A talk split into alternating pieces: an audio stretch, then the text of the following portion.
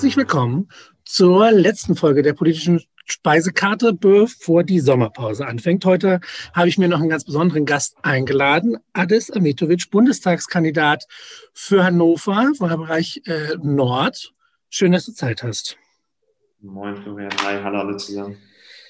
Äh, du bist mitten im Wahlkampf. Erzähl doch mal, wie läuft's? Wie ist der Eindruck? Was, was ist dir vielleicht bisher besonders aufgefallen?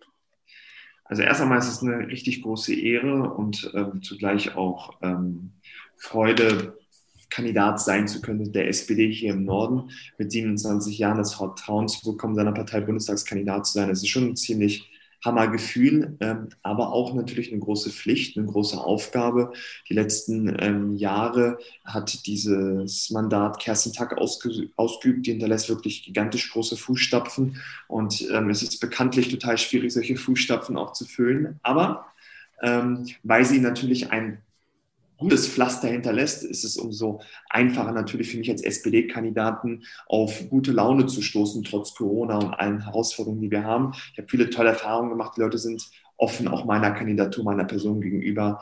Ähm, als junger Mensch mit 27, wenn man sich auf so, einen, ähm, auf, auf so einen Weg begibt, weiß man immer nicht genau, wie die Menschen darauf reagieren. Aber bisher tolle Erfahrungen gemacht, bin jeden Tag unterwegs, rauf und runter. Gestern irgendwie zehn Termine gehabt, Sportvereine, Kita, Podiumsdiskussion zur Erwachsenenbildung mit jungen Leuten, mit älteren Menschen. Also es macht richtig Bock und Laune. Man trifft jeden Tag neue Leute und jeden Tag neue Anekdoten.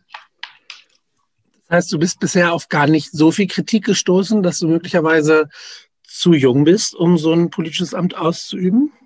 Auf ähm, konstruktive Nachfragen bin ich bestimmt. Das kann man so sagen. Also keiner hat gesagt, äh, ich will sie nicht ähm, weil sie zu jung sind. Ähm, das war bisher noch nie Thema richtig. Ich glaube, jetzt ist ein bisschen der Zeitgeist auch da, dass die Menschen bereit sind für den Aufbruch, für, jung, für einen neuen, jungen, frischen Wind, nachdem irgendwie Angela Merkel das 16 Jahre gemacht hat, auch irgendwie 60 plus ist und so.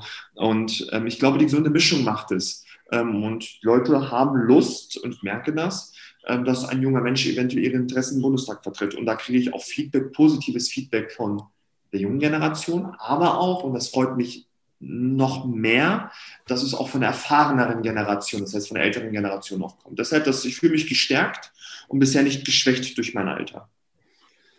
Wir haben sowieso sehr viele Jusos äh, dieses Jahr im Kandidatenkreis. Bist du mit denen verknüpft deutschlandweit? Äh, könnt ihr euch da möglicherweise austauschen? Absolut, also es ist ähm, gigantisch. Die SPD war noch nie so jung wie jetzt. Wir haben so viele junge Kandidierende und ich bin mit unterschiedlichen ähm, sehr engem Austausch ähm, aus Hessen, aus NRW, aus Berlin, aus Hamburg. Ähm, und man tauscht sich aus, man profitiert voneinander, man connectet sich über Social Media. Ähm, es gab jetzt übers Wochenende ein Treffen der jungen Kandidierenden. Ähm, ja, es ist, man muss echt sagen, es ist ein großer Vorteil und man merkt, Kampagne insgesamt der Bundes-SPD sehr stark digital unterwegs ist, sehr unkonventionell. Und das ist natürlich auch ein großer Einfluss ähm, durch, die, durch die jungen Kandidierenden auch. Trotz deines jungen Alters hast du ja schon eine ziemliche Karriere bei der SPD hingelegt. Was hat dich damals motiviert, einzutreten? Und inwiefern hast du das gemanagt? Ich meine, wir wissen es alle, Parteiarbeit frisst viel Zeit. Wie konntest du das nebenher äh, jonglieren? Ja, das ist eine wirklich ähm, gute Frage. Ich bin ja mit 15 Jahren eingetreten. Ähm, es gab einen besonderen, also einen bestimmten Anlass dafür und einen besonderen Moment. Das war ähm, die Bildungspolitik damals der Schwarz-Gelben, also der CDU und FDP-Landesregierung in Niedersachsen. Da kann man sich gar nicht mehr erinnern. Besser ist es auch. Aber die gab es damals. Und in der Zeit ähm, hat Niedersachsen Studiengebühren erhoben, hat Niedersachsen das Turbo-Abitur, das heißt nach dem zwölften Jahrgang eingeführt. Und das waren alles solche Entscheidungen, ähm, wo wir junge Leute nicht mit berücksichtigt wurden. Das hat mich ähm, geärgert. Ähm, ich habe mich nicht ernst genommen gefühlt und ähm, ich fand die Politik insgesamt unsozial, gerade im Bildungsbereich und auch im Bereich der ähm, also im Wissenschaftsbereich, was die Universitäten angeht. Mm, und ähm, ich habe mich für kostenfreie Bildung eingesetzt, weil ich der Auffassung bin, dass jeder Mensch den freien Zugang bekommen soll, egal wo er herkommt, egal welche Herkunft und so weiter. Und dadurch bin ich dann reingerutscht über die Demoarbeit dann bei den Jusos, von den Jusos dann in die SPD, bin irgendwann mal Juso-Vorsitzender geworden, war dann mehr oder weniger so der Mr. Juso, weil ich in Hannover, weil ich nie nach höheren Ebenen ähm, gestrebt bin, sondern immer nur mich kommunalpolitisch stark gemacht habe. Vier Jahre dann Juso-Vorsitzender gewesen, insgesamt acht Jahre Jahre im Vorstand. Ja, und dann bin ich seit ähm, Januar 2020 Vorsitzender der SPD in Hannover geworden, gemeinsam mit Ulrike Strauch zusammen. Und seitdem habe ich Verantwortung übernommen. Und wie managt man das zeitlich? Das ist eine sehr, sehr gute Frage. Man braucht sehr viel Eigendisziplin. Man schläft nicht so unter der Woche, muss man auch ganz, muss man, also muss man ganz offen sagen. Ähm, sechs Stunden ist, ist, ist, ist gut, sechs, sechs bis sieben Stunden. Und man muss dafür sorgen, dass man auch immer positiven Stress auch erzeugt. Also sobald etwas negativen Stress erzeugt, dann nimmt das Kraft. Man muss Dinge machen, die einem Kraft geben, obwohl man viel auch reinsteckt. Und bisher hat mir die Parteiarbeit kaum Kraft genommen, sondern auch Kraft gegeben, weil man auch viele Dinge erreicht, wenn man gute Inhalte hat und gute Ideen. Ähm, aber wie gesagt, ich habe auch nebenbei meine Schule beendet. Ich habe studiert, wie gesagt, Lehramt, Politik und Deutsch, Gymnasiales Lehramt. Ich habe auch meinen Master fertig gemacht. Ich habe immer gearbeitet. Ähm, und ja, es, es, es bedarf viel Selbstdisziplin, viel Kraft und es muss auch eine gewisse Leidenschaft da sein. Ich hoffe, man spürt dieses Feuer bei mir so ein bisschen und die Politik macht mir Bock, vor allem Inhalte durchzubringen. Ich habe das ein oder andere auch schon durchgebracht und das motiviert dann.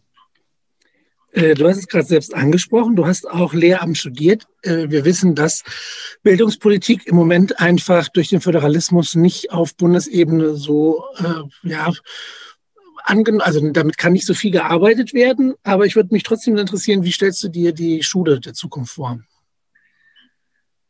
Deutlich durchlässiger. Und insgesamt möchte ich ungern ähm, groß über ähm, Systeme diskutieren.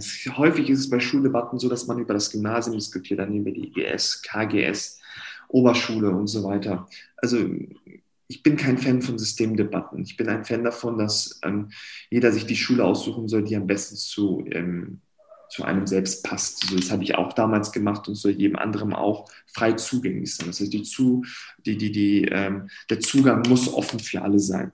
Wichtig ist mir zum Beispiel diese starre ähm, Fachkonstruktion, die wir haben. Ich glaube, das ist nicht mehr up to date. Ähm, es, es, es bringt nichts mehr, nur in Fächern zu denken, sondern es ist häufig in der Diskussion, in einer neuen, modernen Diskussion in der Schule der Zukunft, sollte man eher in Projekten denken. Wenn man über den Klimawandel spricht, wenn man über Globalisierung redet, über Weltwirtschaftskrisen spricht, über soziale Folgen redet oder über Pandemien, dann reicht es nicht nur, ähm, mit einem Fach drauf zu gucken, sondern man muss fachübergreifend, das heißt interdisziplinär auf Dinge schauen. Da würde ich mir wünschen, dass wir äh, weniger wirklich in klassischen Fächern denken, sondern in Projektarbeit. Ich bin auch eher auch ein Fan davon, dass Themen wie Gesundheit, wie Vitalität, wie Bewegung, wie Sport, Kreativität in den Vordergrund rücken muss. Ähm, irgendwann mal wird diese künstliche Intelligenz ähm, mehr Dinge machen können als wir besser Mathe können als wir, besser Physik können als wir, ähm, besser ähm, drucken können als wir. Aber was kann Maschine nicht? Maschinen können zum Beispiel, oder künstliche Intelligenz können Emotionalität nicht, können Kreativität nicht, kann kein Sport. Ähm, das, was soziales Gefüge ausmacht. Und wenn wir uns da Step by Step hin entwickeln können, um da den Vorsprung haben zu können zur Robotik und zur künstlichen Intelligenz, die noch nicht in ihrer Vollumfänglichkeit zugelassen worden ist, weil unsere Gesellschaft noch nicht bereit ist, aber im Silicon Valley, die deutlich weiter sind als das, was eigentlich ähm, in der alltäglichen Praxis wir sehen können, wenn man sich die Messen anguckt, dann bin ich mir sicher, dann hat Schule auch in Zukunft noch einen ganz, ganz wichtigen Bestandteil und kann auch ähm, die Oberhand gewinnen, was Maschinen angeht, was Robotik und wie gesagt künstliche Intelligenz angeht. Da bin ich mir, würde ich mir mehr Freiheit und mehr Kreativität wünschen und auch den Lehrern und Lehrerinnen mehr Freiheiten auch zu, zuteilen und den Schülerinnen und Schülern auch. Ich glaube, die sind deutlich selbstständiger, als wir manchmal glauben. Ich hatte dieses Konzept von Projektunterricht auch für naja, man müsste es halt ausprobieren. Ne? Es ist mhm. das, was ich auch im Kopf habe. Es ist, wenn wir über, wenn ich mit den Schülern direkt über, über Projekt, ähm, Unterricht rede, etwas, was sie immer anspricht. Äh, ein zentrales Thema ist für sie eben auch die Praxisorientierung. Man kann darüber diskutieren, ob das gut oder schlecht ist, dass sie sich in Klasse 9 irgendwie schon auf den Beruf vorbereiten wollen. Aber ich glaube, die Idee der Anwendung der Inhalte ist etwas, was ein Stück vielleicht zu kurz kommt. Mhm. Äh, bei allem Allgemeinwissen, das vermittelt ja, werden muss. Äh, ein Beispiel, das ich heute nicht unterbreche, Florian, mache ich total ungern. Steuererklärung. Ähm, warum lernt man sowas nicht auch in der Schule? In Form eines Projektes oder das Thema Finanzen, Steuern, Krankenkasse, äh, wie melde ich mich eigentlich an? Solche, solche alltäglichen Dinge, wo man voll aufgefressen wird, wenn man ähm, die Schule verlässt. Vielleicht ist es auch beabsichtigt so, aber es gibt solche Dinge, äh, die man sich im Laufe des Lebens selbst aneignen muss und häufig dann in diesem Weg dann auch Fehler macht. Und ich finde, solche Dinge können auch mal in der Schule auch thematisiert werden. Deshalb das Thema Anwendung. Das ist die theoretischen Dinge, die man lernt, auch praktisch anwenden, um eigentlich das, Leben später mal auch zu, zu vereinfachen. Genau, das ist es, wenn wir über das ähm, Thema der Bildung reden. Also jetzt mal abgesehen davon, dass ich auch wieder eine Lanze brechen möchte, wir brauchen halt auch mehr Geld, mehr, mehr Ausstattung. Das ist gerade während Corona auch nochmal herausgekommen. Aber wenn wir über Inhalte reden, bin ich da ganz bei dir. Bevor wir noch zu anderen Inhalten kommen, würde ich gerne noch wissen, äh, du hast vorhin angesprochen, so viele äh, Juso-Kandidaten, die SPD ist jung, wir haben relativ früh das Wahlprogramm fertiggestellt und vorgestellt und viele Menschen haben daran mitgearbeitet. Schwierige Frage, warum klappt es in den Umfragen und Wahlen trotzdem nicht so, wie wir uns das wünschen? Das ist, glaube ich, die Jackpot-Frage insgesamt. Also man muss ähm, sagen, dass, ähm, und das wissen wir ja schon seit irgendwie drei Legislaturperioden, ähm, Juniorpartner in einer GroKo zu sein, ist immer Mist. Und ähm, diese Koalition, in der wir uns jetzt befinden, ist ja auch eine Zwangsehe, in die wir reingesteckt worden sind, weil Jamaika nicht geklappt hat. Da hat der Bundespräsident Martin Schulz sich eingeladen ins Bundespräsidialamt, hat, in, hat auf sein Gewissen eingeredet, auch zu Recht. Wie gesagt, man kann nicht immer, ähm, man kann nicht so lange wählen, bis irgendeine Mehrheit dann auch passt letztendlich. In der Zeit hatte man dann Angst 2017, dass die AfD nicht noch stärker wird und dann hat man sich in eine GroKo gezwungen. Und wenn man sich die Arbeit der GroKo anguckt, und ich vergleiche das immer gerne direkt, schauen wir uns mal die Ministerinnen und Minister der CDU, CSU an und die Ministerinnen und Minister der SPD. Ich vergleiche mal Scheuer, Spahn, Altusmann, Karliczek. Alle vier mindestens eine 4 minus, wenn nicht sogar eine 5 verdient für ihre Regierungsarbeit. Schauen wir uns mal an, die SPD-Minister Hubertus Heil, Franziska Giffey, Olaf Scholz oder Heiko Maas mindestens eine 2 minus. Ähm, das heißt, die Hauptarbeit und die größten Erfolge dieser großen Koalition oder dieser Koalition aus CDU, CSU und SPD kommt aus sozialdemokratischer Handschrift, aus sozialdemokratischen Ministerien. Und die großen Rettungsschirme, wie zum Beispiel das Kurzarbeitergeld, was zwei Millionen Jobs und mehr gerettet hat. Wir, wir wären sonst volle Kanne in eine Massenarbeitslosigkeit reingerutscht. Und viele Betriebe hätten, wie gesagt, ihre Arbeit auch niederlegen müssen und hätten eine echt große soziale, ähm, eine große soziale Problematik. Dennoch zahlt das nicht ein bei der SPD, sondern die Kanzlerin, die christdemokratisch ist, die stellt sich nach vorne hin und sagt, meine Bundesregierung arbeitet toll. Sie hat ja auch recht, ihre Bundesregierung arbeitet noch toll. Ihre Bundesregierung besteht halt aus CDU, CSU und SPD. Also wird es bei ihr eingezahlt. Nee, aber ich merke gerade, gerade jetzt, je weiter es sich zuspitzt, da haben mir die letzten Umfragen wirklich Hoffnung gemacht. Olaf Scholz ist bei den Direktwahlen auf Platz 1 und teilt sich jetzt die Spitzenposition mit Armin Laschet. Annalena Baerbock hat ihren Höhenflug leider muss man sagen, volle Kanne versemmelt, deutlich schneller als erwartet. Das tut mir auch irgendwo leid, weil sie auch eine junge Frau ist und fand ich natürlich insgesamt auch sympathisch, muss ich auch neidlos zugeben, aber totale, total viele Fehler gemacht. Und Olaf Scholz hat mit seiner Kontinuität und seiner Seriosität und Souveränität und gleichzeitig auch Kompetenz, das muss, kann, man, kann man ihm nicht ähm, absprechen, glaube ich, ähm, die größte Chance, je näher der Wahltermin auch kommt, auch an Zuspruch zu gewinnen. Und am Ende wählt man nicht nur eine Partei, sondern auch den Kanzlerkandidaten. Und bin mir sicher, dass wir bei 20 plus X landen werden und es rechnerisch gibt es eine Möglichkeit für eine Ampelkoalition. Für diese Ampel streite ich, nicht nur ausschließlich für die, aber für die streite ich, damit Olaf Scholz am Ende Bundeskanzler wird. Und ich kämpfe hier vor Ort. Ne? Also ich bin, ich bin durch und durch solidarischer Parteityp. Ne? Ich würde, wie gesagt, mich nie, nie auf alleinigen Kurs bewegen. Das heißt, ich ziehe da total mit und stehe zu meinem Kanzlerkandidaten. Und Olaf Scholz macht das schon gut, aktuell. Ich finde es immer gut, wenn äh, von unserer Seite auch gegen rechts ausgeteilt wird, weil das in meinen Augen der politische Gegner ist. Trotzdem habe ich das Gefühl, dass viel äh, auch innerhalb äh, der linken Parteien versucht wird, sich abzugrenzen. Ein Stück weit kann ich das natürlich verstehen, wenn du hast die Grünen links und die SPD und man versucht sich da irgendwie ein Profil zu machen. Glaubst du aber, dass das ein Aufreibungskampf ist, den wir gar nicht gewinnen können? Also genau diese Erfahrung ähm, habe ich zum Beispiel gestern gemacht. Ich war ähm, beim Stefan Stift, das ist eine Erwachsenenbildungseinrichtung hier in Hannover, der Diakonie. Eine Hinten Richtung MAH, ne? Ja, genau, Richtung MAH in Krefeld. Ähm, total bekannt, ähm, eine historische Institution. Und da war auf dem Podium, wie gesagt, alle Parteien eingeladen, bis auf die AfD. Und die jungen Leute haben mit uns diskutiert. Es war eine richtig schöne Podiumsdiskussion, wo man auch kontrovers wurde. Und man kann es, man glaubt es gar nicht.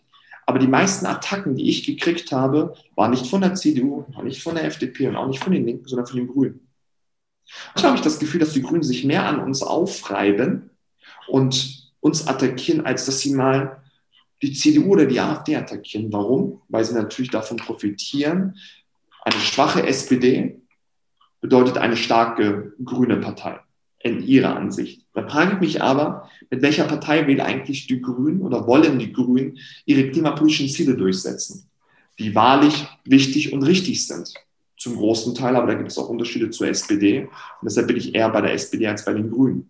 Und ich merke, dass die Grünen sehr stark danach streben, eine schwarz-grüne Koalition oder eine grün-schwarze ins Leben zu rufen. Ich bin aber der Auffassung, nach 16 Jahren, nach 16 Jahren CDU, CSU ist es eine Zeit, ist jetzt Zeit, eine Bundesregierung aufzustellen, die gebildet wird. Ob Juniorpartner oder Mainpartner ist auch egal, mit CDU, CSU. Aber wenn man die Grünen wählt, kann man nicht davon ausgehen, dass es eine CDU, CSU gibt. Die wollten schon 2017 mit denen koalieren. Am Ende scheiterte es ja an der FDP und nicht an den Grünen. Und jetzt merkt man wieder, nach Baden-Württemberg hätte Baden-Württemberg zum Beispiel auch eine Ampelkoalition aufstellen können, wie in Rheinland-Pfalz auch. Aber sie haben sich für Grün-Schwarz entschieden. Ein klares Signal auch Richtung Berlin. Und deshalb sage ich ganz klar, wer wirklich eine progressive Regierung will und einen progressiven Kanzler möchte, ohne CDU, CSU in der Bundesregierung, muss SPD wählen. Wir als SPD sind bereit, eine Ampelkoalition zu machen oder unter besonderen Bedingungen, unter besonderen Bedingungen, wenn sich die Linkspartei auch bewegt, auch eine rot-rot-grüne Koalition einzugehen, auch wenn das nicht meine Favoritenkoalition ist. Aber da hat zum Beispiel ein Robert Habeck schon ganz klar gesagt, dass er das eher als gestorben ansieht. Also das bleibt da noch übrig. Was für Gründe führst du an, die FDP in ein progressives Bündnis zu bekommen? Die FDP hat zweifelsohne ein klares Profil aufgestellt. Die war ja vor eineinhalb Jahren quasi politisch am Ende. Die waren ja schon quasi aus dem Bundestag draußen, nachdem sie Jamaika aufgekündigt haben und ähm, dachten, sie werden den großen Cup da ähm, erzielen und sie erzwingen dadurch Neuwahlen und machen so ein bisschen den Sebastian Kurz-Move also Lindner war ja kurz am Ende in der FD, kurz, also, dann, also ich dachte, seine politische Karriere wird enden und die werden einen Parteivorsitzenden wählen. So ist es am Ende ja nicht gekommen, sondern in der Corona-Krise haben sich ein neues Profil auf, ähm, aufge, ähm, aufgesetzt. Wirtschaftspolitisch kann ich das gar nicht teilen, aber die haben gesellschaftspolitische Ansichten, wie zum Beispiel Vielfalt, ähm, Datenschutz, ähm, Freiheit im Internet, Digitalisierung des Landes, wo ich als Sozialdemokrat sagen kann, wenn sie bereit sind, sozial-liberale Politik zu machen und da wirklich progressive Inhalte auch vertreten zu können, auch in der Politik beispielsweise, in der Flüchtlingspolitik. Ähm, und da glaube ich auch, dass es da Positionen gibt, wo man sich einigen kann. Lieber mit der FDP in eine Koalition gehen, als wie gesagt nochmal die CDU, CSU zu haben. Wenn wir es geschafft haben, mit der CSU einen Koalitionsvertrag zu unterschreiben, dann ist es, glaube ich, deutlich einfacher mit, mit der FDP. Also wenn man mit Söder koalieren kann, dann kann man erst recht mit Lindner koalieren. Ein Thema, was mir wahnsinnig äh, wichtig ist und auch nahe geht, sind die durchaus ja naja, verschiedenen Strömungen innerhalb unserer Partei.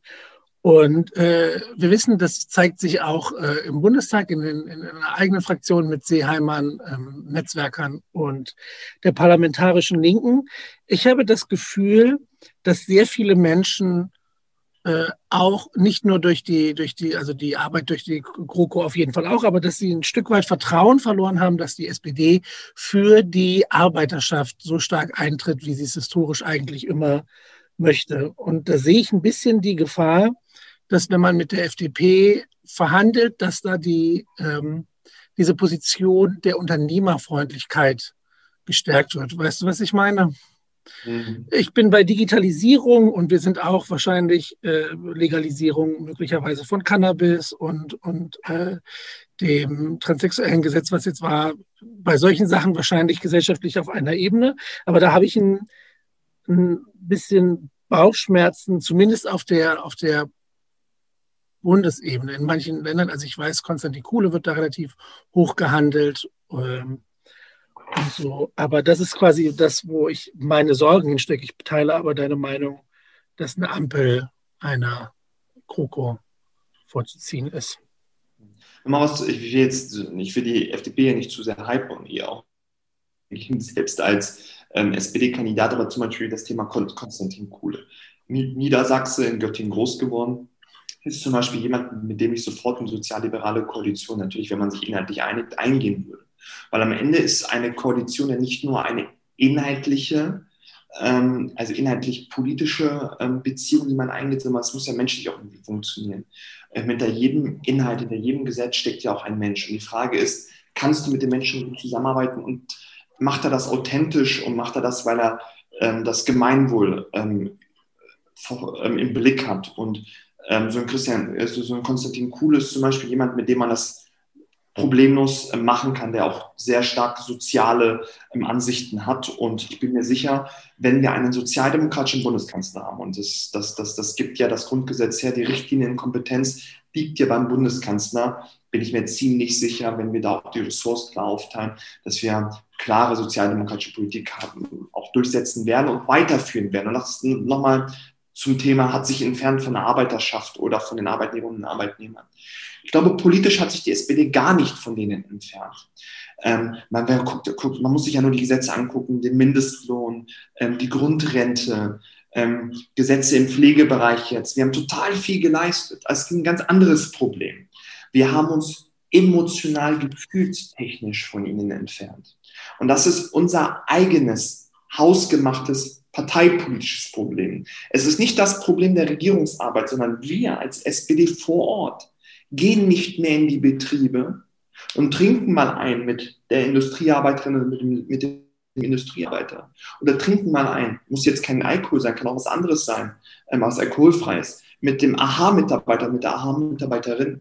Und aus diesem Grund habe ich zum Beispiel diese Aktionsreihe Addis in Aktion jeden Freitag einberufen, um da nochmal wirklich in Kontakt zu treten mit der Basis. Und das tue ich jeden Freitag und treffe genau dieses SPD-Wähler-Klientel, die mir sagen, ich habe jahrzehntelang SPD gewählt und jetzt will ich gar nichts mehr oder ich wähle links oder ich wähle AfD, weil die SPD mich gefühlstechnisch nicht mehr abholt. Obwohl wir eigentlich das linkste, linkeste Programm überhaupt haben und unter der jetzigen Koalition mehr linke Politik durchgesetzt haben als unter Rot-Grün damals mit Joschka Fischer und Gerd Schröder. Das muss man sich nur mal vergleichen. Und trotzdem emotional sagen wir alle, die SPD ist nicht links genug.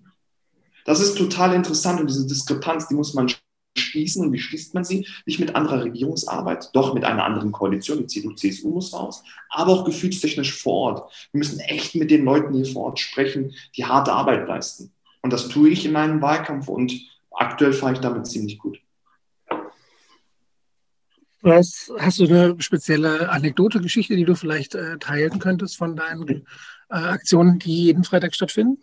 Ja, ganz ähm, mehrere. Ich, ich pick mal zwei raus. Einmal in der Pflege hatte ich ähm, eine Schwester, die mich betreut hat. Ich eine Mentorin, ich war ähm, Menti, die mir gesagt hat, ähm, sie hat immer SPD gewählt, ähm, hat aber das Gefühl, dass ähm, die SPD sich entfernt hat von ihrem Klientel, von ihrer Zielgruppe, weil sie in den letzten 35 Jahren noch nie Besuch gekriegt hat von irgendeiner Politikerin und irgendeinem Politiker, aber halt auch nicht von der SPD-Politiker, von einem SPD-Politiker, obwohl wir überall plakativ auf die Fahnen schreiben und auf die Plakate schreiben, in Social Media kommunizieren, wir wollen Pflege verbessern.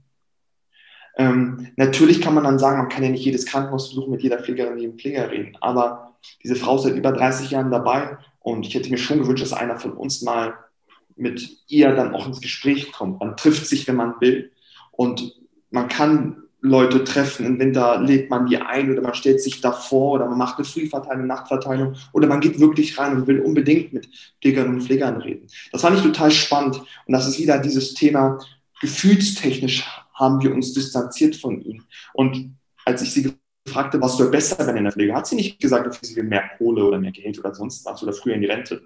Ich meine, sie ist da voll zufrieden. Es geht um Arbeitsbedingungen, es geht um Anerkennung, Respekt, dass man einfach mal sagt, ey, das, was ihr macht, ist richtig gut. Aus diesem Grund wollen wir mehr Fachkräfte einstellen. Wir wollen die Arbeitsbedingungen verbessern. Wir wollen die Arbeitszeiten kürzen und sowas. Aber um mehr Geld geht es da nicht. Es geht nicht darum, Mindestlohn irgendwie auf 14 Euro, 15 Euro zu erhöhen für die Pflege, sondern es geht wirklich um die äußeren Bedingungen. Und ein anderes Thema, AHA, also Müllabfuhr in Hannover, ähm, habe ich auch, wie gesagt, mit unterschiedlichen ähm, Leuten da auch zusammen gemacht. Habe ich die Frühschicht gemacht, morgens um fünf. Und hat mir halt die Person, die mich betreut hat, gesagt, ja, sie sympathisiert seit einigen Monaten oder fast schon seit über einem Jahr mit der AfD weil das eine gewisse Art von Protest ist, die diese Person nach außen tragen will. Und die SPD hat diese Person halt, ich will es anonym lassen, weil ich da niemanden in die Pfanne hauen will, ähm, enttäuscht, gefühlstechnisch auch wieder, weil ähm, keiner kommt, erkundigt sich, man hat nicht das Gefühl, dass die SPD Politik für die Kleinen macht, sondern für die Akademikerinnen und Akademiker und genau diesen Spagat müssen wir wieder hinkriegen zwischen den Kleinen, die Leute, die keine, kein Studium haben, keinen akademischen Abschluss, sondern die halt auch wirklich ihre schulische oder berufliche Ausbildung gemacht haben. Und wir sagen ja immer, Aufstieg durch Bildung, sozialer Aufstieg durch Bildung. Aber viele konnten diesen sozialen Aufstieg durch Bildung gar nicht gehen, weil nach Klasse 9, nach Klasse 10 oder halt sogar früher der Aufstieg schon vorbei war sondern da ist ein Zenit erreicht worden, weil sie nicht konnten oder nicht weiter wollten. Aber mit solchen Aussagen erreichen wir die Leute nicht mehr. Und das ist das Spannende in dem Ganzen. Ich habe habe daran nie gedacht, weil ich sage auch immer, sozialer Aufstieg durch Bildung, den bin ich ja auch gegangen. Aber die meisten Leute sind den Aufstieg aber nicht durch Bildung gegangen, sondern durch harte Handarbeit durch, durch Buckeln und, und, und, und, und Schleppen. Und das müssen wir auch immer mit begreifen und mit berücksichtigen in unserer Sprache. Heutzutage ist Sprache so oder so total wichtig geworden. Gendern ähm, zum Beispiel. Und da muss man auch überlegen, dass man auch diese Leute mit inkludiert in seine Sprache und das so sagt, dass sie sich auch ansprechen. Und das hat mir total viel gegeben, weil das gar nicht präsent war in meiner alltäglichen Arbeit. Und jetzt versuche ich bei all dem, was ich mache, beide Zielgruppen zu berücksichtigen, die, die den akademischen Weg gehen, manchmal prekär und manchmal erfolgreich. Man muss ja auch beide mitnehmen, aber auch diejenigen, die nicht den akademischen Weg gehen, dass man die beiden, wie gesagt, mitnimmt mit der Politik. Und wenn wir beides miteinander verknüpfen, glaube ich, ist das der Wahlerfolg. Schön. Ich würde gerne jetzt ein bisschen mal äh, ins, in, in, ins Inhaltliche einsteigen. Und zwar weiß ich aus vorigen Aussagen, dass du dir durchaus vorstellen könntest, wenn du gewählt wirst, sich dann ähm, im außenpolitischen Bereich zu spezialisieren, einzubringen. Wie äh, stellst du dir Deutschlands Rolle auf der Weltbühne, um es mal ein bisschen pathetisch auszudrücken, vor? Mhm. Verantwortungsvoll, kooperativ, solidarisch. Da vertrete ich so einen liberalen Ansatz, ähm, aber nicht liberal im Sinne von FDP, sondern demokratisch-liberal. Ähm, ich finde, dass die, dass, dass die Bundesrepublik Deutschland ganz eng mit den anderen ähm, Staaten zusammenarbeiten muss, die auch eine demokratisch-freiheitliche Grundordnung haben und alle Staaten unterstützen muss, die sich auf den Weg machen, demokratisch und freiheitlich auch zu werden, indem wir beispielsweise ganz eng Kontakt haben zu Opposition, oppositionellen Kräften, zu, zu Bürgerbewegungen, zum Beispiel im Iran. Der Iran hat jetzt ähm, vor einigen Tagen gewählt und hat echt einen radikalen Typen an die Spitze gewählt. Und da wird die Opposition unterdrückt, da werden demokratische Kräfte unterdrückt, ähm, da werden Frauen, Homosexuelle, Andersgläubige unterdrückt. Und da muss halt Deutschland klar auch Verantwortungen übernehmen und sich mit solchen, mit solchen Leuten auch solidarisieren und gewissen Druck auch ausüben in der Diplomatie. Wo ich auch ganz klar aber auch sage, ich bin kein Fan von Militarismus. Das heißt, deutlich aufrüsten, aufrüsten, aufrüsten und so eine platte Zahl wie zum Beispiel 2% des Bruttoinlandproduktes in Verteidigungsausgaben zu investieren, halte ich, ich persönlich für falsch und unterstütze da nicht die Vorgabe und die Maßgabe, die die Vereinigten Staaten immer geben und auch von uns abverlangen. Das ist auch so eine Zahl, die ist so, die ist so, so frei erfunden. Woher kommen diese 2% auf einmal? Sondern ich bin immer ein Fan von Wandel durch Annäherung. Das heißt, durch viele Gespräche, durch enge Kontakte, enge Kooperation. Und ähm, es gibt auch manche, auch in meiner eigenen Partei, aber noch ganz viel krasser in der CDU, CSU, den harten Kurs gegen Russland einfordern. Dann denke ich mir immer so, was heißt harter Kurs gegen Russland?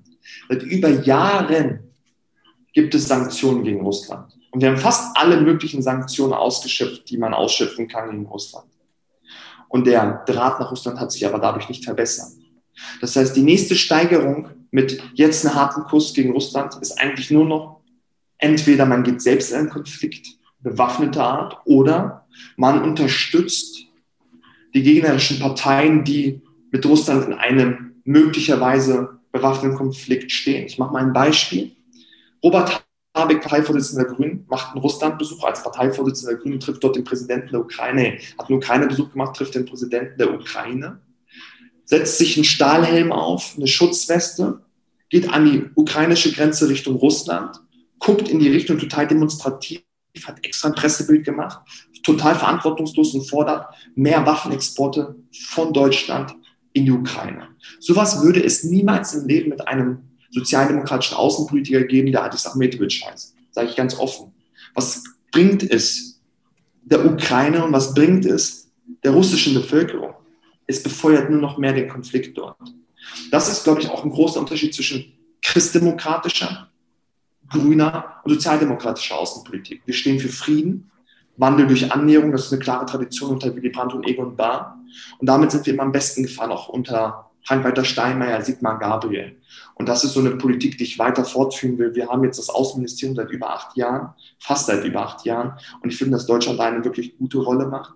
Und Dreh- und Angelpunkt, da bin ich auch fertig mit der Frage, ist ein klares Bekenntnis zur Europäischen Union. Die Europäische Union, seitdem es sie gibt, hat keinen Krieg und keinen Konflikt, keinen bewaffneten Konflikt gehabt. Warum?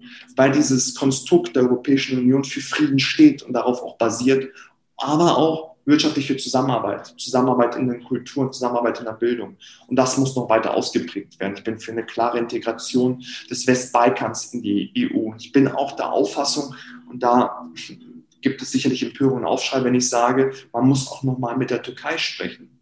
Man darf die Türkei nicht freigeben außerhalb äh, dieses europäischen Integrationsprozesses. Weil was haben wir davon, wenn die Türkei nicht nah an der EU ist? Man hat dann nur noch weitere Konflikte und eine starke Anspannung, die uns nichts bringt. Und ich will nicht am Ende, dass die Türkei ein Bündnis mit China und mit Russland eingeht, sondern sie sollte lieber an uns dranbleiben. Und wenn man nach Deutschland guckt, ist es ja auch eine innenpolitische Frage, wie stellen wir uns zur Türkei auf? Kurzum, ich stehe für Frieden, für Antimilitarismus, aber natürlich auch für Verantwortung ähm, Deutschland ähm, in der Weltengemeinschaft und international auch. Und auch als fester Partner auch in der NATO, muss ich auch ganz offen zugeben. Austritt aus der NATO ist jetzt nichts, wo ich zustimmen würde. Das ist ja vor allem äh, mit den großen Playern. Du hast äh, Russland angesprochen, die ja immer noch viel, für viele ein Feindbild schlicht sind ne? und dafür auch als Antagonist herhalten. Äh, China, die jetzt mit der neuen Seidenstraße, die sie da planen, die Trillionen, die sie ausgeben wollen, natürlich tatsächlich das, was in den letzten Jahren kaputt gegangen ist, aufsammeln. Äh, ich würde gerne den Punkt aufgreifen, du hast von der Europäischen Union gesprochen, aber es geht mir gar nicht darum, um die territoriale Erweiterung, die ich letztlich, äh, das kann ich so auch schon mal sagen, auch unterstütze, letztlich, weil ich da ganz bei dir bin, letzt, ähm, wenn wir davon ausgehen, wie friedlich Europa, und das müssen wir so sagen, waren, jetzt mal von den, von den Balkansachen abgesehen, das haben wir der EU zu verdanken. Und äh, ich nehme das immer gern für meine, ich habe das auch in der Abschlussarbeit, die ich geschrieben habe, festgehalten, äh, von 1945 bis jetzt hatte Deutschland keinen Krieg und in den 70 Jahren davor gab es zwei Weltkriege und einen Einigungskrieg unterm Kaiser. Also da muss man schon äh, das auch wahrnehmen. Das muss man mal wirklich, darüber muss man sich mal bewusst werden. Ne? Das ist, wie heftig das doch ist. Seit 1945 haben wir keinen Krieg mehr, seitdem es die Bestrebungen gibt, ein vereintes Europa zu werden und diese Europäische Union zu haben. Das ist der Wahnsinn. Es gab noch nie einen so langen Prozess in dieser 2000-jährigen Geschichte und wenn man auch noch vor Christi gehen will, wo es einen Prozess um, und, und, und, und eine Zeitspanne gab, Frieden in diesem, auf diesem Kontinent. Das ist ein Mammutserfolg, auf den wir alle stolz sein sollten, aber den wir heutzutage viel zu selbstverständlich ansehen. Und deshalb ist es wichtig, dass man das immer wieder vergegenwärtigt.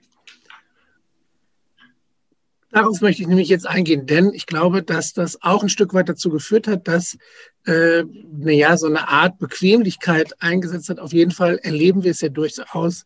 Äh, beginnt eigentlich mit der, mit der Finanzkrise in Griechenland erleben wir ja durchaus auch in, Euro in Ländern der EU, nicht nur in europäischen Ländern, äh, nationalistische Bewegungen, die an Fahrt gewinnen. Wir haben Italien, wir haben Österreich. Wir äh, sehen das in Frankreich, da Macron zwar als großer Europafan gilt, aber seine Gegenkandidatin hat ja durchaus auch ein Drittel der Stimmen.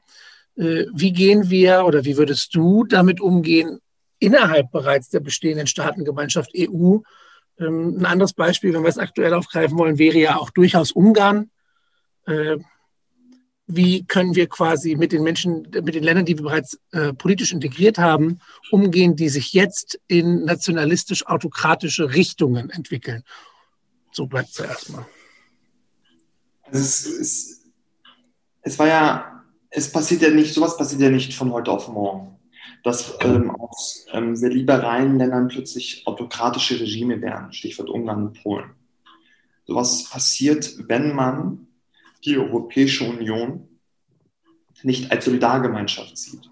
Und da haben Länder wie Frankreich, Deutschland, England, also Großbritannien damals auch noch, bevor es den Brexit gab, große Fehler gemacht. Man hat sich immer aufgespielt als die großen Entscheider, Entscheiderinnen und hat die anderen Staaten nicht ernst genommen. Und viele Menschen sind mit großer Hoffnung damals in die europäische Integration eingestiegen auch mit der Annahme des Euros. Aber für viele hat sich nicht die Welt verbessert, sondern es ist teilweise teurer geworden in ihren Augen gefühlt. Ob es wirklich so ist, ist eine andere Geschichte. Und ähm, der wirtschaftliche Erfolg ist vor Ort nicht angekommen. Warum? Weil wir es zum Beispiel genutzt haben, auch als Bundesrepublik, Produktionsstandorte aus, unseren, aus unserem Land, also aus Deutschland, abzusiedeln und anzusiedeln nach Rumänien oder nach Ungarn oder sonst wohin und dort halt die Menschen für billige Arbeitskraft arbeiten zu lassen. Und das heißt, man hat eine Europäische Union aufgestellt in den letzten 20 Jahren, vor allem aber auch unter Angela Merkel, das ist, glaube ich, ihr, äh, ihre größte, ihr größter Fehler und das, das, das heftig hier am stärksten an auch, die nicht auf Augenhöhe agiert hat. Nicht mit Respekt, nicht mit Würde, auch nicht mit Solidarität. Und man hat viele Staaten lange, lange, zum Beispiel auch in der Flüchtlingspolitik alleine gelassen. Italien, Griechenland, Mazedonien. Und wir haben das deutlich zu spät agiert. Und viele fordern auch immer von, von der Bundesregierung, jetzt findet doch mal eine gemeinsame gesamteuropäische Lösung. Aber viele Staaten sind gar nicht mehr bereit, gemeinsam mit uns eine gesamteuropäische Lösung zu finden. Und aus diesem Grund, wie gesagt, würde ich, wenn ich die Möglichkeit hätte, im Bundestag wieder auf Augenhöhe gerne mit den Staaten zu sprechen, die vielleicht nicht so wirtschaftlich stark sind wie wir, die vielleicht nicht so großen Einfluss nehmen können in dieser Weltpolitik. Beispielsweise mit Kroatien auf Augenhöhe reden, beispielsweise mit den Österreichern auf Augenhöhe reden, mit Belgien und vielen anderen Staaten und sie auch alle mitnehmen und dieses Gefühl von der Troika oder von diesem Duo Macron und Merkel wegzugehen. Das bringt keinem etwas. Es ist natürlich toll, dass es eine starke deutsch-französische Beziehung gibt, aber das alleine macht nicht EU-Politik aus. Die EU ist nur dann stark, wenn alle gemeinsam in einen Schrank ziehen. Das ist, glaube ich, das erste Wichtigste überhaupt, die Haltung, die man einnimmt in der EU, in Europa und auch wenn man praktische Politik dann macht. Und zweitens, jetzt kommen wir mal zu den Staaten, Ukraine und Polen, die sich gerade nicht vernünftig verhalten, weil sie homophobe Politik machen, weil sie autokratische Politik machen. Was würde ich da machen? Klare Kante zeigen. Diese beiden Länder profitieren noch extrem, extrem von den Hilfen der Europäischen Union. Und auch da hat man die Möglichkeit zu überlegen, sollen diese Staaten weiterhin davon profitieren? Punkt eins und Punkt zwei. Da muss man sich halt eben die Akteurinnen und Akteure heranziehen und die auch unterstützen, die auch vorhaben, den demokratischen Weg zu gehen. Ein Orban ist bereit, ein autokratischer Präsident auch zu werden. Ich glaube, Orban ist auch bereit, ich will nicht sagen, auf dem Weg sich zum Diktator zu machen, aber so fühlt er sich auf jeden Fall und so tritt er auch auf dort. So wie er über Minderheiten, sogenannte Minderheiten spricht. Und da bin ich auch, da habe ich auch wenig Toleranz und ich finde, da hilft es auch nicht mit jemandem wie Orban, ähm, irgendwie, so wie es die CSU gemacht hat, irgendwie äh, zum Parteitag einzuladen, sich mit dem abzufeiern, sich mit dem zu zeigen, weil er da irgendeinen Zaun aufgestellt hat und aufgebaut hat um Flüchtlinge herum. Das ist zum Beispiel auch toxisch und giftig. Das zeigt auch zum Beispiel, dass die CSU und die CDU es auch nicht begriffen haben, was steckt eigentlich hinter der Europäischen Union. Umso mehr auch ein Beweis dafür, dass es Zeit ist, nach 16 Jahren CDU, CSU endlich eine sozialdemokratische Bundesregierung aufzustellen, weil unter sozialdemokratischer Politik wäre sowas niemals passieren.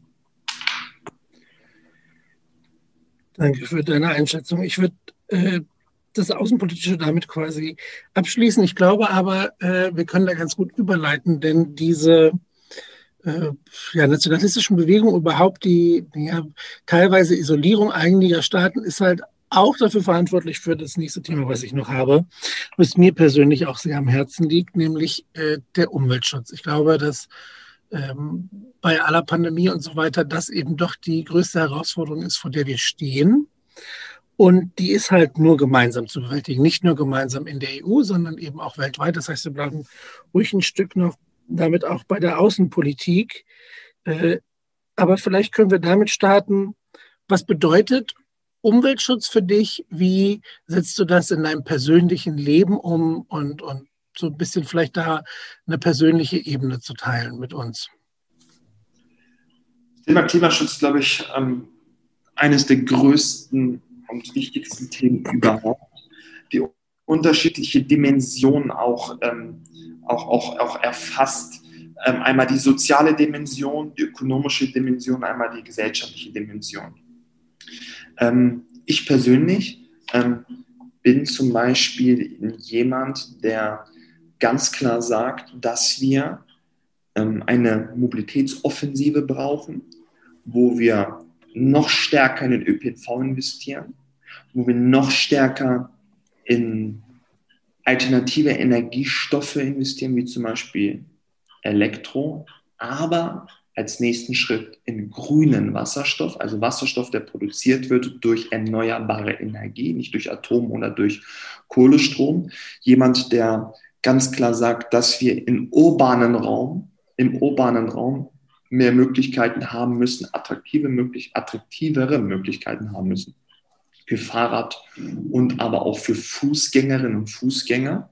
Wenn keiner, der ähm, aus Dogmatismus sagt, man muss das Auto grundsätzlich verbieten und ähm, raus aus dem Verkehr nehmen, weil das ähm, widerspiegelt auch nicht die Realität wieder. Also viele Menschen brauchen ihr Auto, um zu arbeiten, weil sie in der Nachtschicht ähm, unterwegs sind und so weiter. Da bin ich kein Fan von. Man muss deutliche positive Anreize schaffen. Aber wir werden dieses Klima auch vor Ort nicht alleine lösen. Ich bin auch ein Fan von dem Gedanken global denken, lokal handeln. Aber Klima, dieses Klimaproblem hat auch jetzt zum Beispiel gezeigt, warum wir uns in der Corona-Pandemie befinden. Es wird ja nicht die letzte Pandemie sein. Alle Wissenschaftlerinnen und Wissenschaftler sagen zu uns, es werden noch viele weitere Pandemien kommen. Warum? Weil, weil die vieles in der Umwelt, in der Tierwelt und in der Klima, im Klima insgesamt wir zerstört haben durch die Lebensweise, die wir gerade führen. Und deshalb müssen wir uns überlegen, muss es immer ein kontinuierlicher, riesengroßer, schneller Wachstum sein oder Anstieg sein, gerade was ähm, Ökonomie angeht? muss es immer mehr und immer mehr sein. Warum kann man nicht in der Wirtschaft auch mal darüber reden, dass wir mal einige Jahre es einfrieren, äh, mal die Welt sich beruhigen lassen. Wir haben das ja beim Lockdown gemerkt, beim allerersten Lockdown, wie hell plötzlich und wie ruhig plötzlich unsere Stadt geworden ist. Nicht, dass ich mir das für immer so wünsche, aber es war total interessant. Man hat gemerkt, wie sich die Umwelt auch regeneriert hat. Gerade auch in der Stadt Hannover. Der Himmel war blau im letzten Jahr. Und äh, der Sternenhimmel ähm, war auch wieder sichtbar. Und wir hatten weniger Licht, also auch weniger Lichtverschmutzung. Und es war auch insgesamt auch leiser, weil abends und nachts die Fabriken nicht gearbeitet haben und ähm, auch weniger Flugzeuge geflogen sind, quasi auch keine. Also wir müssen das auf jeden Fall deutlich auf die Tagesordnung setzen. Aber das ist mir das Allerwichtigste. Und da unterscheiden wir uns ganz klar mit den, von den Grünen, von der FDP und auch von der CDU. Sozialdemokratische Klimapolitik heißt soziale Klimapolitik, von der jeder profitiert. Es bringt uns am Ende nichts, den Energieumstieg zu, ähm, zu schaffen, den Mobilitätsumstieg zu schaffen, wenn eine große Mehrheit der Menschen davon nicht profitieren kann, weil es eventuell zu teuer ist, weil sie es nicht bezahlen können, weil sie die körperlichen Fähigkeiten nicht haben oder weil sie alt sind und abgehängt sind. Wir müssen auf diesen Prozess alle, äh, alle mitnehmen, weil Klimaschutz ist auch immer eine Frage von gesellschaftlichem Zusammenhalt. Und deshalb bin ich überzeugt, dass unser klimaschutzpolitischer Plan der stärkste ist. Und in meinem Wahlkampf, ich weiß nicht, ob du schon mal eine Postkarte von mir gesehen hast, ich verteile ganz viel Infomaterial und das ist in Form einer ähm, Addis-Postkarte. Das ist einer meiner Hauptforderungen, das 365-Euro-Ticket. Das ist ein Euro pro Tag mit ÖPNV und für junge Menschen zum Beispiel komplett kostenfrei. Also solche Anreize muss man schaffen, um Klimaschutz auch bewirken zu können und auch, auch, auch um Umwelt, wie gesagt, auch schützen zu können insgesamt. Und da bin ich ziemlich selbstbewusst und stolz auf den sozialdemokratischen Plan. Ich mache gerade mit meinen Schülern im, im, Leistungskurs das Thema Wachstumsparadigma. Brauchen wir das äh, dauerhaft gerade in Angesicht der endlichen Ressourcen, die wir nun mal haben.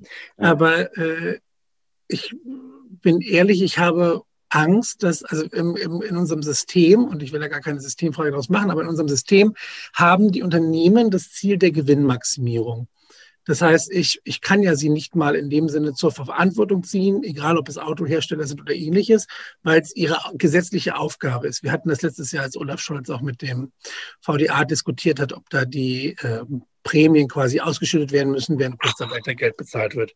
Und Unternehmen sind also gesetzlich dazu verpflichtet, Gewinne zu maximieren. Welche Mittel haben wir als Politiker, der Staat als solches, um, wie du es, äh, oder wie ich zumindest dir zustimme, anzustreben, dieses ewige Wachstum zumindest vielleicht mal zu verlangsamen, vielleicht aussetzen, wie auch immer das zu erreichen ist. Was können wir da als Staat tun gegenüber mehr Unternehmen, die letztlich in ihrem Interesse handeln, wenn sie dauerhaft auf Wachstum setzen? Das wird dich sicherlich gleich überraschen, wenn ich das sage. Erstmal bin ich gar kein Gegner vom Unternehmer insgesamt.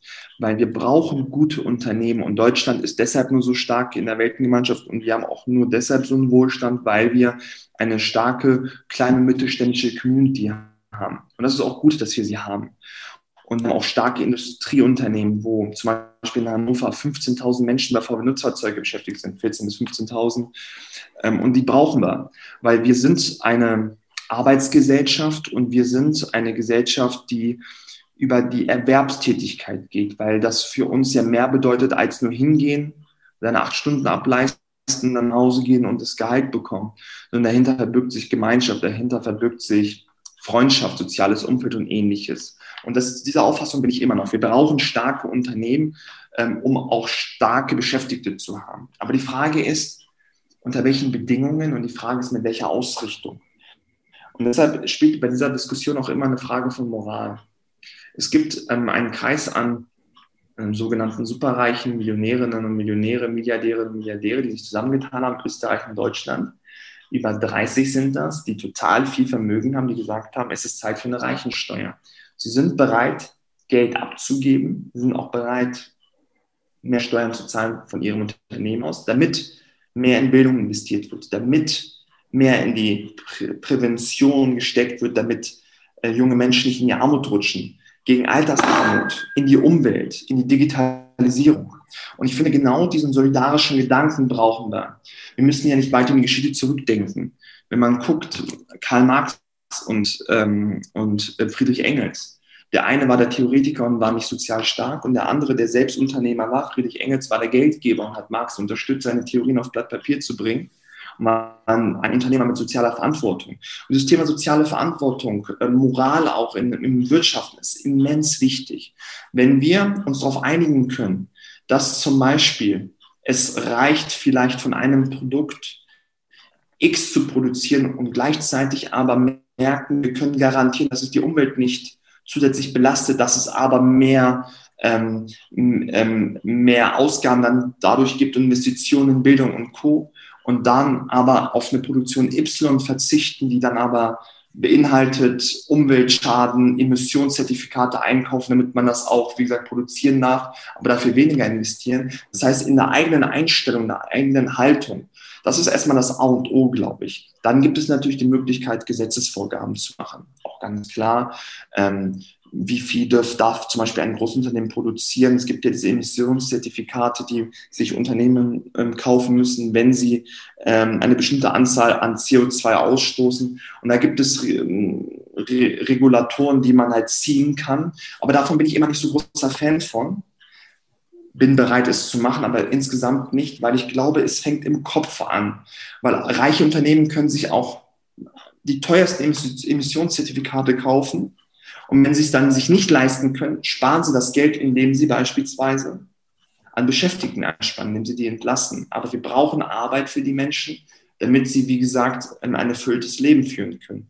Also ähm, ich bin da auch, auch, auch stark ein Fan davon, indem man gesetzlichen Rahmen packt. Also ordnungspolitische Maßnahmen, strukturpolitische Maßnahmen, aber auf der anderen Seite die Unternehmerinnen und Unternehmer stärken, auch bewusst auch mit Anreizen stärken, die bereit sind, soziale Verantwortung zu unternehmen, da ähm, ähm, zu übernehmen. Da haben wir zum Beispiel in Hannover ein Unternehmen, was jetzt ähm, ähm, ausgezeichnet worden ist aufgrund ihrer sozialen Verantwortung und sozialen ähm, Leistungen. Gundlach, Bauunternehmer, eine Familie, die schon seit Jahrzehnten in Hannover baut, ähm, die ganz klar auf Klimaschutz setzt, die ganz klar auf Vereinbarkeit von Familie, Beruf setzt, die ähm, in, in Jugendprojekte investiert, die im Roderbruch ist, die im Saalkampf unterwegs ist und da viele Tausende von Euro reinsteckt.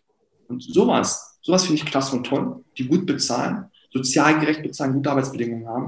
Und wenn wir davon mehr haben, als Staat auch proaktiv diese, die, die, diese, Beschäft diese Beschäftigten, aber auch diese ähm, ähm, Unternehmen auch unterstützen, glaube ich, dass wir das hinkriegen. Und wir haben im Bundestag noch nie eine Debatte darüber gehabt, wie wollen wir eigentlich wachsen. Und da muss man mal als Sozialdemokratie, die selbstbewusst ist, das auch mal auf die Tagesordnung setzen. Wie stark wollen wir eigentlich wachsen? Und diesen gesellschaftlichen Diskurs müssen wir führen. Das hat Fridays for Future ziemlich gut gemacht. Und diesen gesellschaftlichen Diskurs, Diskurs müssen wir beispielsweise auch in Gewerkschaften führen. Auch die haben da auch ein sehr ambivalentes Verhältnis zu, muss ich auch ganz offen sagen. Und deshalb muss man auch mit vielen progressiven Verbänden, Lobbyverbänden wie Gewerkschaften auch darüber mal reden. Meine abschließende Frage dazu. Äh, ich, ich, wir, wir reden oft über diesen sozialen Ausgleich und ich kann das nachvollziehen, wenn es um Arbeitsplätze geht und dass man als Politik schlicht auch dazu verpflichtet ist, eben den Bürgerwillen abzubilden und man das irgendwie hinbekommen sollte. Aber glaubst du, gibt es vielleicht einen Zeitpunkt, an dem du sagst, äh, wir müssen da vielleicht ein Stück, also meine Befürchtung ist, was ist, wenn wir es nicht schaffen, einen Großteil der Bevölkerung durch Transparenz, Wissenschaft und Maßnahmen dazu zu bekommen, zentrale Klimavorhaben zu unterstützen. Weißt du, was ich meine? Ich, ähm, was, was ist dann? Wenn wir jetzt sagen, okay, wir versuchen irgendwie, wir, wir kommen äh, in eine progressive Regierung, haben vielleicht acht Jahre Zeit. Was ist, wenn wir in acht Jahren noch nicht so weit sind, wie wir wollen? Das ist ja nun mal auch ein Zeitproblem, was wir haben. Wärst du bereit, dann auch äh, Handlungen zu übernehmen oder, oder Gesetze einzuleiten, die möglicherweise unpopulär sind, um dem Klimaschutz nachhaltig äh, Raum zu gewähren? Absolut. Ich bin kein Fan von Feigheit. Ähm, ich mache Politik, die, ähm, ähm, die immer mutig ist. Also ich, das ist mir ganz wichtig. Mut ist mir total, total wichtig, wenn ich von etwas überzeugt bin. Und ich bin auch bereit, etwas durchzusetzen, wo ich weiß, dass es das Richtige ist. Ähm, auch wenn es Leute gibt, die sagen, nee, das ist nicht gut. Ich mache mal ein Beispiel, wie es nicht laufen darf. Auf Bundesebene sagen die Grünen, wir brauchen mehr Klima, Klima, Klima und laufen mit Fridays for Future mit. Aber wir vergessen alle, dass die Grünen in elf Landesregierungen mit aktiv sind. In elf Landesregierungen. Und von einer Land in einer Landesregierung stehen sogar der Ministerpräsidenten, Kretschmer in Baden-Württemberg. Und im letzten Jahr hat Baden-Württemberg zehn Windkrafträder aufgebaut. Zehn als Baden-Württemberg. Gehört zu den Top 5 was BIP angeht, äh, was, was, äh, äh, was, den, ähm, was die Einnahmen angeht, was die Ausgaben an, ähm, angeht, was den Haushalt angeht. Ähm, ist, gehört zu den Top 5, was die Größe angeht. Also das heißt, wirtschaftliche Stärke, Fläche ist auch da. Und einem grünen, und einem grünen Ministerpräsidenten sind nur zehn Windkrafträder entstanden. Oder in Hessen, auch in Beteiligung der Grünen, eine Autobahn wurde errichtet, die Verlängerung. Ähm, gab es auch eine riesengroße Debatte. Worum es mir am Ende geht, wirklich ist, von Anfang an ziemlich klar zu sagen, was man will. Ich bin kein Fan davon, nur irgendwelche Jahreszielvorgaben zu machen. Ich will bis 20 35 klimaneutral werden. Ist eine gute Forderung, ist ein gutes Ziel. Aber was mir da immer fehlt bei allen Parteien, was sind die Stationen dahin? Und ich finde, dass wir als Sozialdemokratie klar aufzeigen werden und auch aufgezeigt haben schon in vielen unserer Beiträge, auch in Hannover beispielsweise, wie wir, wie wir das werden wollen. Ich wiederhole es nochmal. Wir wollen in Schienenverkehr mehr investieren, deutlich mehr investieren. Wir sind gegen die schwarze Null, um endlich sind wir gegen die schwarze Null jetzt in der Zeit, weil wir gemerkt haben, es muss jetzt investiert werden, um diese Investition tätigen zu können. Wir sind dafür, den ÖPNV attraktiver zu machen. Wir sind dafür, oder ich setze mich dafür ein, dass es einen Mobilitätsgutschein gibt für junge Menschen bis zum 18. Lebensjahr vom Staat unterstützt, damit sie entscheiden können, ob sie sich ein Rad kaufen wollen oder einen Roller oder sonst was. Das heißt, alternative Möglichkeiten zum motorisierten Verkehr. Ähm, den sie selbstständig dafür ausgeben können. Wo wir auch schauen, dass wir in Technologie investieren, um klimaneutral produzieren zu können, ähm, sei es Flugzeuge, ähm, sei es in Industrien, aber auch beispielsweise das Thema Ernährung. Auch das ist ein ganz, ganz großes Thema. Ähm, muss es immer jeden Tag Fleisch sein? Auch eine Frage, die total wichtig ist. Wie lebe ich? Muss es jeden Tag Fleisch sein oder reicht einmal die Woche Fleisch? Oder dass man das Thema auch Umweltbildung auch in die Schulen reinholt. Aber dabei, dabei zum Beispiel als Bund die Länder dabei unterstützt mit mehr Geld, auch wirklich Profis dann reinzuholen in die Schulen, die davon auch erzählen können, wo es auch Projekte gibt, außerschulische Projekte auf Bauernhöfe, mehr Bewegungsaktivitäten machen, auch Exkursionen zu machen, wo man sich unterschiedliche Biotope auch angucken kann, auch mal Ausflüge zu machen. Also solche Dinge sind es. Und wie gesagt, ich habe da kein Problem mit, unbequeme Dinge auch durchzuführen, habe ich in der Vergangenheit auch immer in Hannover. Die 15, das 15-Euro-Ticket, die Jugendnetzkarte. Damals habe ich das 2015 gefordert. Ich, mir wurde innerparteilich der Parteiaustritt damals angedroht in Diskussionen, niemals ernst meint, aber es wurde mir angedroht und es war eine ziemlich hitzige Debatte, als ich gesagt habe, ich will, dass die Jugendlichen von 60 Euro auf 15 Euro zahlen müssen, weil nach der nach der 10. Klasse, also ab 6.2 gibt es ja keine Fahrkarten mehr, die gestellt werden vom Staat. Muss man sich ja selbst eine kaufen, das heißt U21-Ticket und man nimmt die Sparkarte Schüler, Zone 1, 2 oder 3. Und am Ende habe ich mich damit durchgesetzt und jetzt fahren die Schülerinnen und Schüler seit über fünf Jahren mit der Sparkarte Schüler, die nur 15 Euro kostet. Und das ist für manche Leute ein maximaler Sparnis monatlich von 50 Euro, jährlich von 600 Euro. Und das ist ein Riesenerfolg. Diese Karte ist made by me und made by der SPD. Darauf bin ich echt stolz und da habe ich halt auch gezeigt, dass ich bereit bin, mich da auch richtig durchzusetzen. Ich fasse kurz unser Gespräch zusammen. Es gibt viel zu tun äh, was da ansteht. So, dann äh, nehme ich das jetzt zum Anlass. Ich bedanke mich sehr, dass du im aufreibenden Wahlkampf dir Zeit genommen hast, um mit mir darüber zu sprechen. Danke dir, Mensch. Ich danke dir, Mensch, für diese wirklich kniffligen Fragen auch teilweise. Fand ich gut, hat Spaß gemacht. Das, das freut mich. Äh, vielleicht ein Schlusswort, bevor ich mich mit meinem Podcast in die Sommerpause verabschiede? Ja, also erstmal wünsche ich dir alles Liebe, alles Gute ähm, für die Sommerpause. Das war auch kein einfaches Jahr für die Lehrerinnen und Lehrer in diesem Lande. Also danke für deinen Einsatz, auch Online-Unterricht, Wechselmodell und dann wusste zeitweise auch mal kein Mensch, wie wird eigentlich unterrichtet. Deshalb danke auch für deinen Einsatz und danke auch dafür, dass du dieses Format hier auch anbietest für die Menschen, damit sie sich politisch informieren können. Und alle, alle Zuhörerinnen und Zuhörer, wie gesagt, ich kann nur ähm, dafür werben, ähm, zur Bundestagswahl erstmal zu gehen, bitte die Stimme abgeben. Das ist das Allerwichtigste und die größte Errungenschaft der Demokratie, dass wir alle frei wählen dürfen, Frau und Mann ab 18 mit deutscher Staatsbürgerschaft hier. Und am Ende, nimmt es mir nicht übel, würde ich mich freuen, wenn ihr mit Zweitstimme SPD wählen könnt und alle, die in meinem Wahlkreis leben, auch mich unterstützen könnten, einem jungen Menschen auch Vertrauen zu geben, ähm, diese unterschiedlichen Dinge durchzusetzen im Bereich der so im, sozialen Bereich, im Bildungsbereich, aber auch im Bereich der Klimapolitik ich bin bereit, habe richtig Bock, ich brenne für die Sachen und würde mich freuen, wenn man sich gegenseitig da unterstützt. Ja, danke nochmal fürs Zuhören und dann bis bald. Dem schließe ich mich an und wir hören uns wieder, liebe Zuhörer und Zuhörerinnen, äh, Ende August, wenn wir das Thema der Bundestagswahl auch hier noch weiter aufnehmen. Dankeschön.